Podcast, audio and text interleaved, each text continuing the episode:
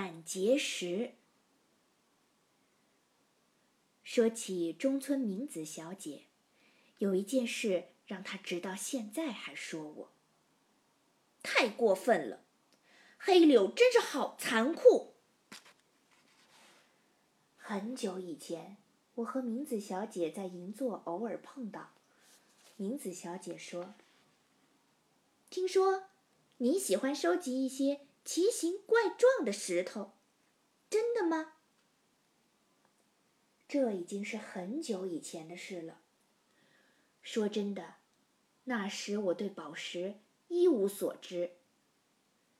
在我成年以前，我一直以为宝石只是故事里或小说里才出现的东西，而不是我们能戴在身上的或者可以卖的东西。有一件事可以成为我的佐证。前一阵子，我遇到了一位 NHK 的几十年不见的重要人物，他对我说：“你还记得吗？过去有一次我在 NHK 的走廊里遇到你，你立刻对我说：‘不好意思，如果你有宝石的话，可不可以给我一块？’那时我还不认识你，所以很惊讶，就问旁边的人：‘这女孩是谁？’”这才知道你是这次刚进入 NHK 的新人，是为电视节目培养的广播剧团的第五期学员。那以后我一直觉得，这真是个有趣的女孩。我坚持说：“您是开玩笑吧？我怎么会对素不相识的路人要东西呢？而且还是跟人家要宝石？我不可能这么说的。”那位重要人物说：“不，你的确是这么说的。但那时我想，哦，这个女孩一定不知道什么是宝石。不过，我还是吃了一惊啊。”他坚持说：“我的确向他要了宝石。”周围的人也一边笑一边说：“的确是这样。”我虽然不相信，但仔细一想。我妈妈身上从来不带任何宝石，我的祖母也是这样，所以我对宝石一点知识也没有。也许真的做过这样的事也未可知。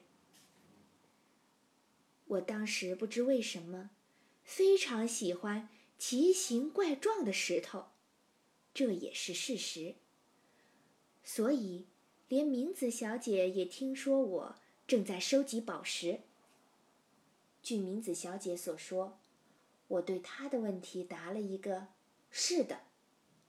于是明子小姐说：“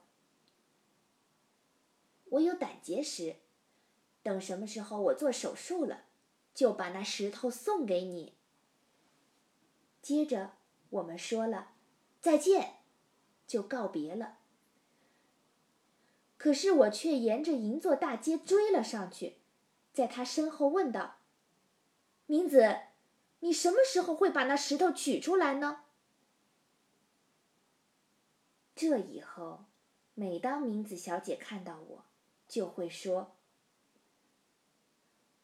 我本来是开个玩笑，可黑柳却一脸认真的问我，什么时候可以把石头拿出来。”真是残酷。后来我一直没得到明子小姐的石头，看来她还没有做手术吧。那之后又过了很久，胆结石想必长大了许多吧。可是现在我已经知道宝石到底是什么东西了。不会简单的对人家说：“可以给我一块宝石吗？”所以，我也不会再问明子小姐：“你什么时候才能把石头拿出来呢？”